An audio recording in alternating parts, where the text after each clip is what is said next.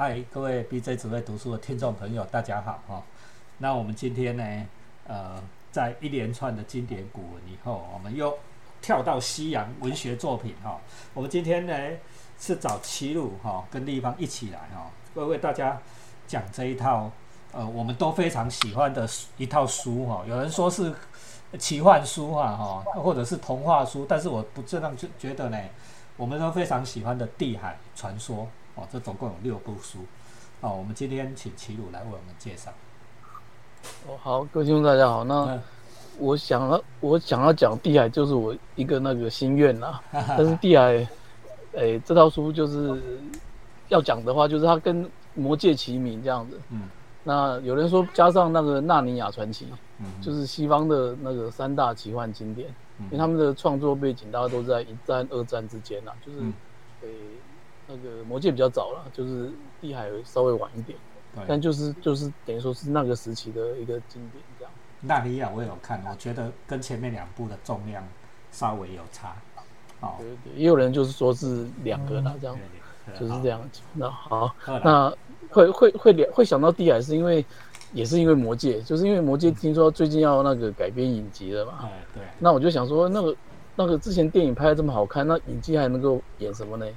那我就去找了一些资料，然后就发现说，哎呦，其实网络上很多人在讲这个魔界的这个大历史。对，因为魔界那电影的那个那个那些大战啊什么的，那只是魔界的时候大历史的晚期了。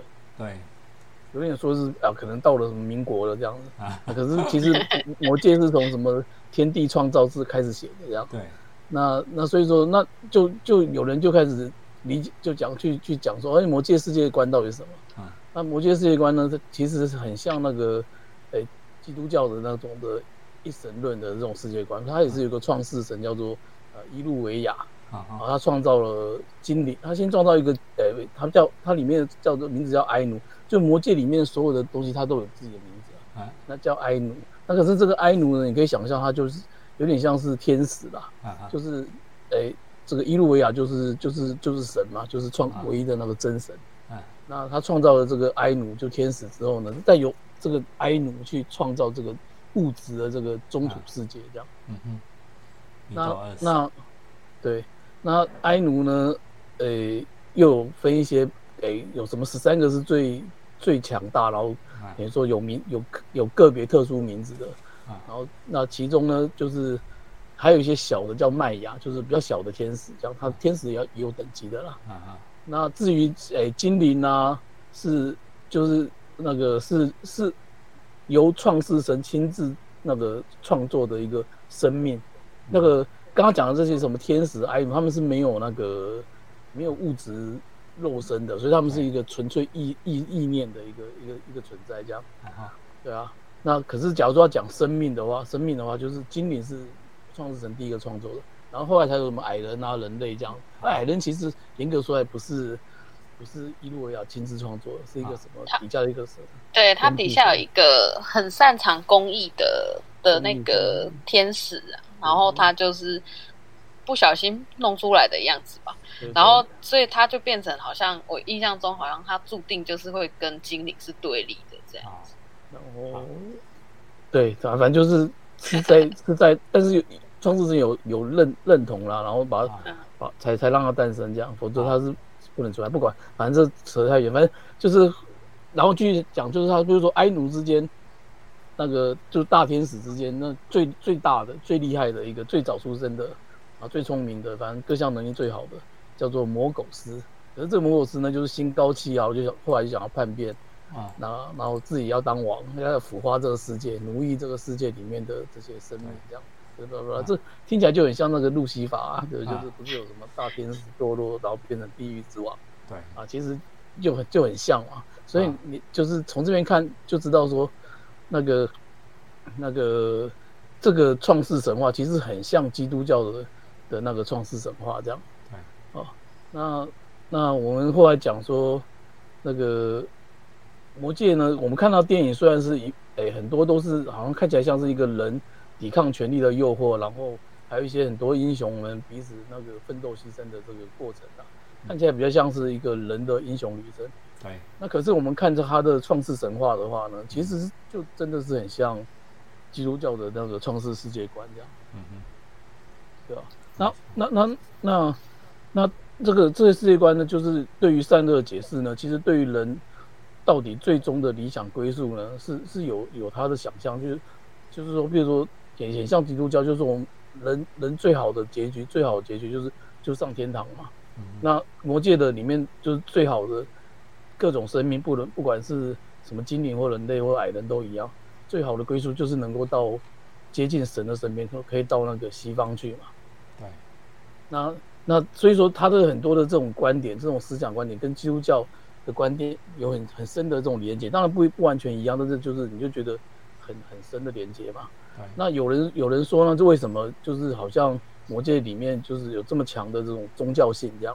嗯，那有人说，就是魔界的作者，其实骨子里是对于这工业革命之后这个世界感到不安，而想要反抗。哦，他说啊，这这是一个大教授哦，哈，对对对对。为什么我们这样说？他说兽人，他说里面的，比如说里面的兽人嘛，兽人其实也是精灵跟人变的。那怎么变呢？就是你把他抓起来，虐待他，把他奴役残害之后。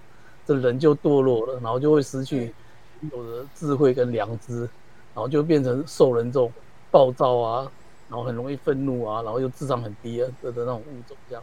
你说八加九？来，反正就是就是人奴役久了就会变坏，就是这个意思啊。所以就是对于这种好像我们对于现代社会的一种批判呐，就是说其实我们人可以可本身天生是可以很优雅，然后是可以有。有聪明善良的，可是工业化过程，然后让我们都变成社畜之后，嗯，我们就我们其实就是奴隶啊，我们就然后奴隶做久了，那人自然就是就是会变得好像凶残暴躁，然后愤怒不已。我们现在世界上很多人不都这样子吗？对，网网络上一堆这种，我承认我是啊，快来，对对对，就是我们都心中都有愤怒啊，都都是这样上班上头的，对，多少都对吧？他其实。做托尔金就是对这个东西就是有有有那个，所以他把那个基，他就他其实是把基督教的很多这种宗教的东西带回到他的这个这个虚幻的这个幻世界里面。那虽然说我们一般讲说哦，就是我们的是科学的发展，然后击垮了宗教统治嘛，就是等于说现在已经，诶，科学已经诶挂帅，已经就是不像以前是有宗教统治这世界嘛，现在好像是科学。统治这些，虽然我们以前好像讲过人类大历史，他不认为是这脉络，但是但另外的一个说法，但不管，那托尔金其实是是想要对那个对这样的世界去重新召唤宗教情怀，就是他去去平衡这个我们这个现实啊。我觉得是他写这个魔戒，其实背后有这样子的想法。嗯，但是诶，另外又衍生了一个问题，就是我们其实才是我今天想要讲地海的原因，就是说，诶。假如说我这个基督教这样子的一个一个世界观，你假如对他不满意，有没有别的选择？就是这样子中回到这种好像一神教的这种的世界，观是是是唯一的对于现实我们的这种不满的唯一的解答吗？对。那其实不同的作家当然就提出了不同的答案，这样。嗯。那我心中想到的当然就是今天主要讲的这个地海这样。那贵啊，这个说我们说祖师奶奶。的地海六部曲，总共六本，六本啊。那还是稍微介绍一下这六本啊，就是这六本书写作的时间跨度还蛮大的，就是前三部就是叫做《地海巫师》《地海古墓》跟《地海彼岸》，大概是在一九六八年到一九七二年之间三年，诶，三四三三四年之间写的啦，就写的很密集写的。可是他隔了大概二十年左右，到一九九零年才写《地海孤雏》。然后又再隔十年才写《地海奇峰》这样，那很厉害是说，他每一本书呢，其实虽然是同一个世界，只要彼此的人也有一些关系这样。比如说，诶，地海彼岸，呃，不地海都是一个男的主角叫格德嘛，那地海都是另外一个主角，忘记叫名字了。那他他们都会出现在封面的书里面讲，而且都会有重要的一些内容。但是呢，事实上。仔细去看的话，他每一本很值得欣赏，而且就是说，诶，魔戒我反正觉得说，他小说没有这么好看，他但是他改编的那个电影非常的好看，嗯，对啊。可是像地海呢，就是好像没有成功的改编作品，就是之前宫崎吾郎就日本宫崎骏的儿子嘛，就是也拍出过一一部什么《地海战记》，那就就是就是烂到评价大不好，对对对，评价很不好。但歌哎，但那个原声带很好听。原声带很好听啊，哈，他好像前前三部各抽了一些成故事，然后把它组起来，就是拼拼凑凑的一个作品啊。啊，听说也被宫崎骏修理的要死啊，说啊，我原来我儿子，鬼佬看到一半就 就生气这样，原来我儿子没有没有没有，哎，这个是很深沉的悲哀哦。我我我很会做什么？原来我儿子没有这个本事啊，这个啊，宫崎骏的那个我可以我可以体会了啊，有儿子的人都可以体会了啊。来贺，好来地海。那个好不管了，反正我只是就是推荐大家说，因为现在好像是一个影视挂帅的时代啦，对，那大家对魔界好像就很很流行、很熟悉，但是地海好像就相对，因为它没有成功的影视改编，好像就没有这么有名。但其实我是认为，哎、错过这一部书是很可惜。它真的，它真的不比魔界差，嗯就真的是很好看。但是它只有小说比较好看，就是不是所有的小说都适合拍影视啦。嗯那我觉得说，你如果只看影视的话，会错过很多好东西。像地海就是，就是你得你得去找小说来看这样。对，文字能表现的东西哈、是比比比影视哈、层次更多哦，更丰富哦。嗯，二来，好，那我稍微描描描写一下，讲一下地海的特点啊。就是地海它其实是很多的设计就跟魔界完全是不一样的。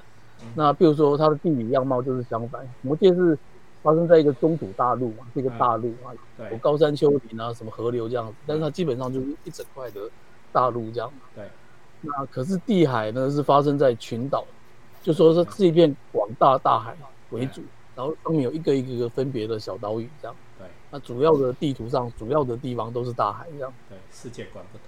世界观完全地理观完全不同。哎，然后它里面的巫术也也很特殊，它它里面的巫术讲的是巫师，呃用的那个系统叫做真名系统，嗯就真正的那个真名。嗯那个它它里面的设定是说，地海在地地海这个世界里面，万事万物呢都有它的真名。那你要知道了那个这个这个东西的真名的话，巫师呢就可以操控它这样。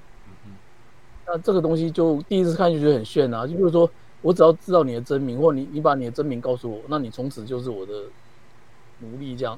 嗯可是因为我就可以控制你啊，嗯或者说就算知道什么龙，诶、龙的真名如果让你知道的话，我就可以控制龙这样这么巨大、这么可怕的东西，我也可以控制这样。万事万物都是这样，就是说我想要下雨、刮风啊什么之类，这种天气啊这种事物的这种东西也可以，就是你只要知道，诶、比如说，诶、这个雨的真名，你就可以控制它，叫它要下或不要下。嗯嗯哦，所以说你只要知道这些天，即使是这种自然的东西，你也知道知道它的真名，就可以操控这样。对，那那这个东西，诶、听起来是不是很玄？但是呢，充满想象啦。我小时候觉得，哦，真名，那什么是真名？怎么知道真名呢？嗯但是你你这种说法，你把它稍微换一下，诶、听起来是不是就很像是说，诶只要知道事物的运作的道理，就可以控制它，嗯对不对？那这个后者的这个说法，是不是听起来又有点熟悉了？对就是不就是科学嘛？我们科学不就是要去研究事物的运作道理？对，那我们现在为什么鼓吹科学研究的原因，是不是就是我们只要知道事物的运作道理，我们就可以控制它了，对不对？这不就是，诶、科学时代的力量，科学的力量嘛？对，啊，我跟大家透露一个小秘密哦，尤其是我们教书的，我跟你讲，教书你要把学生哈、控制好，管理好。第一个，你一定要知道学生的名字啊、你比如说，你说李立芳，不要睡觉了，嗯，跟说那一个同学不要睡觉了，你看这个效果差多多。只要知道一个的人的名字，你就会产生对一个人有一某一种程度的控制效果，这是心理学上的事实啊。你看，嗯拉贵把它变作小说里面一个核心的元素啊。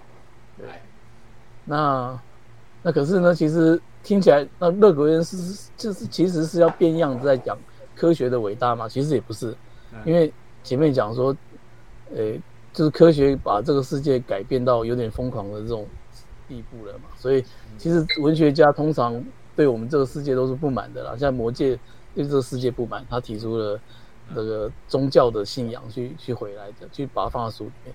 那可是地地海呢，他他当然也不是这样，他当然不是纯粹的就是崇拜科学这样。对，那那差在哪里呢？他就说，比如说这个地海的里面的这些巫师啊，他就算知道的真名的话，却往往不用他这样。那这个背后有一些不同的思路。那要解释这个思路，我想要先讲这个乐鬼园跟那个中国道家就是的的关系这样的。那听说啊，就是乐格乐鬼园是一个研究道子道德经研究至少三十年的一个人，然后他非常喜欢这个。这个《道德经》这样，他他自己重新翻译《道德经》这样。那那老子的这就就是老子《道德经》就老子啊，就听说是他在家里那个书柜看到的，还是说他老爸在看这样？那他老爸是个人类学家，所以本来就是个就是家学渊源这样，才会接触到这些东方的东西吧。然后然后他看了之后，他就觉得说，哎，很有很有兴趣，就就就想要重新翻译啊，就是。因为有时候你看翻译，你看到更有兴趣的时候，你会想去看原文啊。对。可是他毕竟又不懂不懂中文，所以听说他是找了一个汉学家什么之类的，然后就叫那汉学家跟他聊，然后两人共同翻译这样。嗯。所以他有他翻译的不同的版本，这样就是《道德经》的版本。对。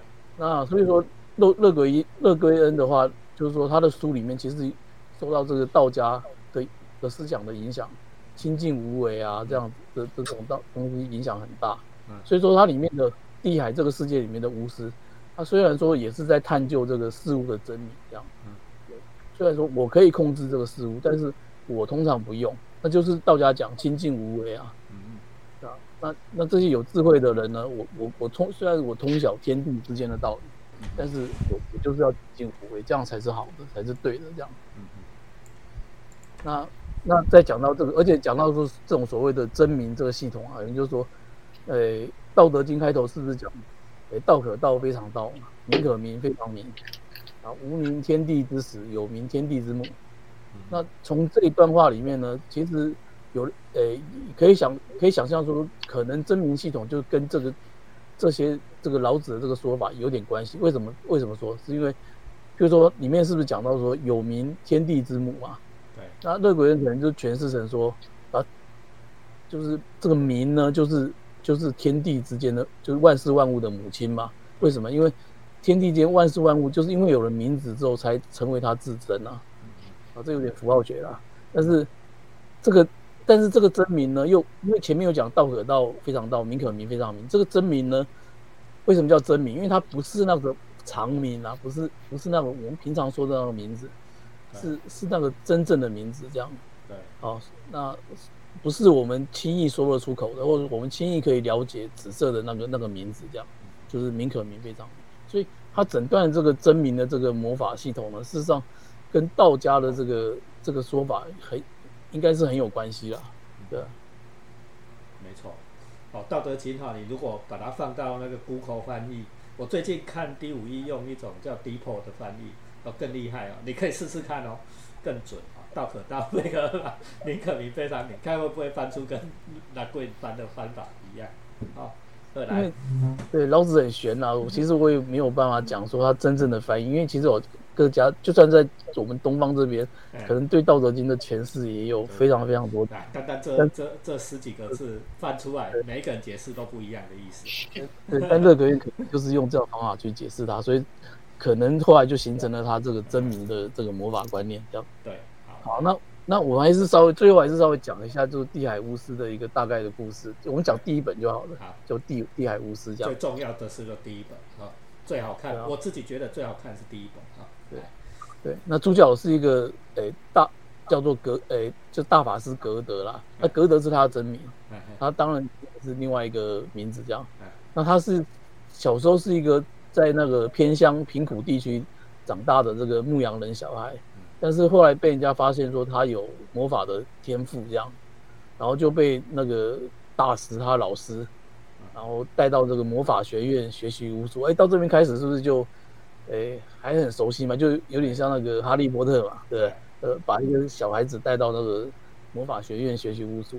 不不一样的是，他是黑人哦，格德欧兰哦，所以他是一开始就是那个说什么。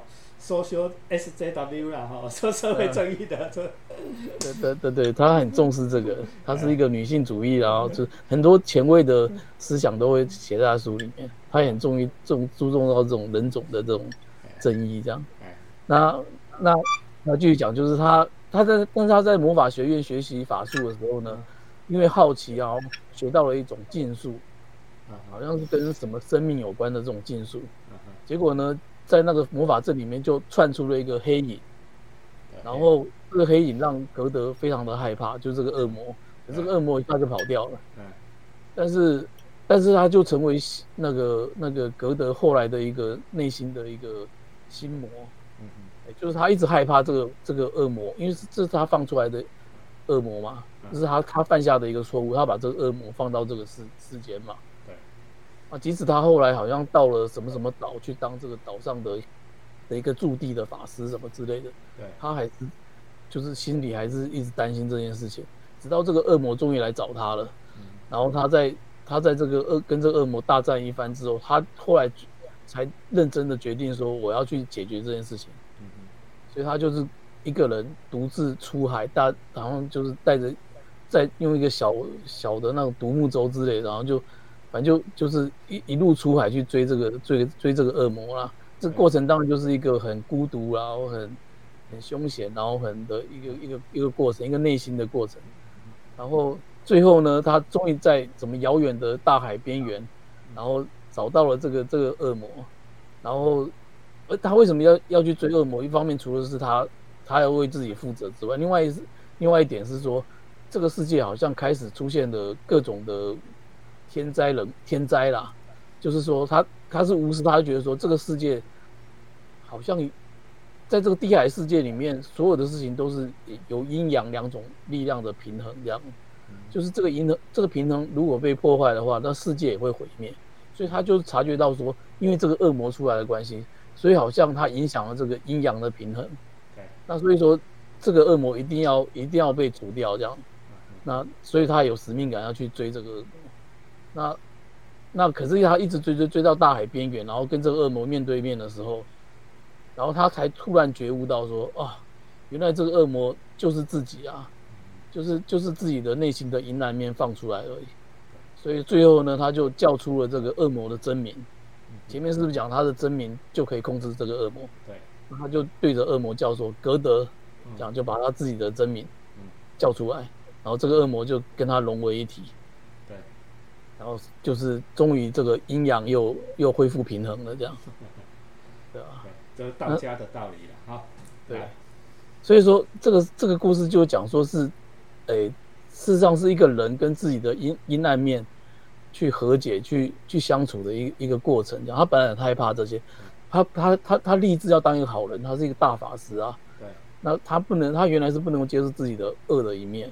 嗯。可是他就是告诉你说，其实阴阳是互相的，是是什么？就是那这个就真的就是很道家的这个道理，而不是那种比如说，诶魔界嘛，你看魔界它是不是讲就是善恶是不能两立的？对，对不对？我们我们就是要把那个这个这个什么，就是大魔王给给给那个处理掉，就是要把他的戒指烧掉什么的。对，正邪是不然你。可是，在在这个乐鬼人世界观里面，不是就是就是你要跟你的内心的阴暗去去相处，所有的事情都是阴阴阳两面，这这很东方的这个这个思想啊。对对啊，那而且我当初看的时候，我我我我我我我真的对这个这个故事还蛮震撼的，这个结局蛮震撼，是因为。我以前是看过，我是先看过《哈利波特》，才后来才看《地海》啦。所以我那时候觉得说，这个结局实在是太太有趣。就是，譬如说，地哎，《哈利波特》里面的魔王是不是就是另外一个坏人呐？对，是伏地魔嘛，对不对？伏地魔是什么人？就是一个很自我膨胀、自私自利的精英啊，是是别人这样。他就是要对付这个恶是坏人，是别人这样。可是，可是《地海》里面讲的这个恶，这个这个这个魔王。是是他自己，是他自己的阴暗面这样，所以我觉得他是一个好像处理内心一个自省，就是他的故事是这样，是虽然好像也是一个在外面冒冒险的故事，可是它纯粹是一个诶内心自省的一个故事。这样子一个内心自省的故事，其实非常的稀有。就即使到现在，嗯就是我们每年看这么多故事，看了这么多这么多的故事，它的比例这样子内省性的故事比例非常的低，我自己觉得啊。对啊，蜘蛛人跟黑色蜘蛛人第二集，蜘蛛人第二集。哦，对，那我自己想到是钢铁人啦，钢铁人有一点点这样的味道啊。对，因为钢铁人也是坏人嘛，他他他要面对的是自己自己的。犬夜叉跟奈落，哦，对对对对。但是其实真正这样子讲故事，而且讲这么纯粹，而且有背后有一套真的真的一个哲理，就是他毕竟他背后有那个东方的这个道德，就我们这种道家的思想在背后嘛。那我觉得这样的作品其实非常的稀罕，而且非常的怎么讲纯粹啦。就比如说像刚刚讲什么蜘蛛人啊，或钢铁人啊，或者是什么犬夜叉啊什么之类的，我觉得他们背后都没有这么。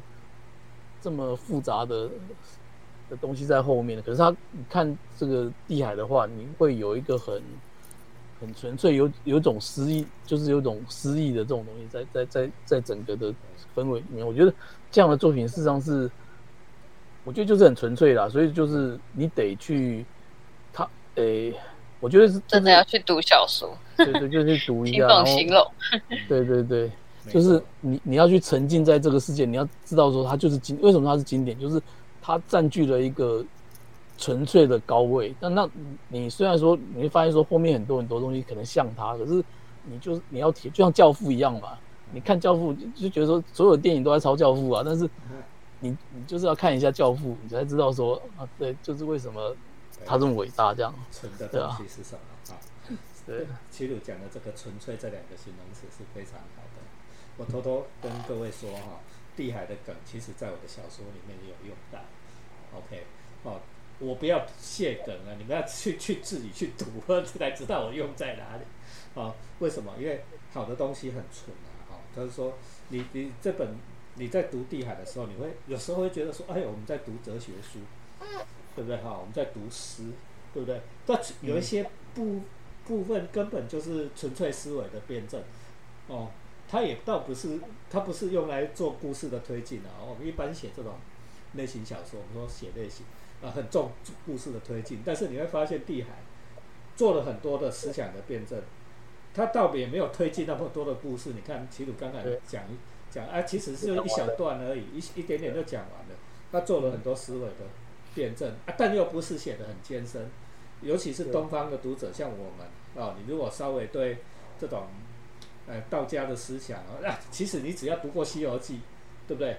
你你来看《地海传奇》，哎，你就会觉得还还能够接受，能够读得进去。它其实没有很难读，真的很好看。对对，哎，好，所以我们做了一个小小的结语，就是说，我就是觉得说，我只是我今天只真的就纯纯粹只是来来分享来推书，就是我我建议大家，虽然说那个魔戒很红啊，地海现在没人谈，但是。我我就是觉得说，就是要推荐《地海》，就是大家有机会就是要找来看。它在六部六本书，每一本都有新的一题。我们刚刚只讲第一本而已，它后面还有五本，每本都充满了很多的哲学思维跟他的人性关怀，就推荐大家有有生之年一定要总是要看一遍这样。我们有空再讲后面五本给大家看。哦啊，我跟你讲，机会的话，魔戒好拍啦，地海很难拍。哦，因为我们刚才讲，它其实故事只有一小段，对不对？啊那个思想的辩证哦，你在影视作品就本来就很难表现哦，对吧？感觉很挑导演，我觉得可能有一些导演比较擅长这样。或许总有人会啊，但是目前没有成功的的的 的东西这样。啊，这个戏嘛，道可道非常道，名可名非常名啊，视觉表现是什么？是没有办法做视觉表现。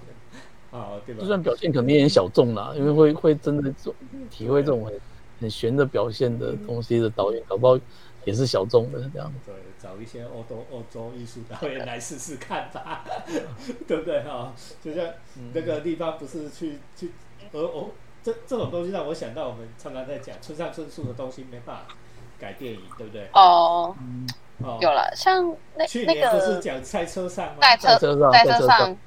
但那改的有了，我有点大。我有去看，我觉得有那个导演有知道，对不对？有尽力，有 尽力去做到，对不对？西岛秀树尽力去，帅帅，对，好在西岛秀树帅呢。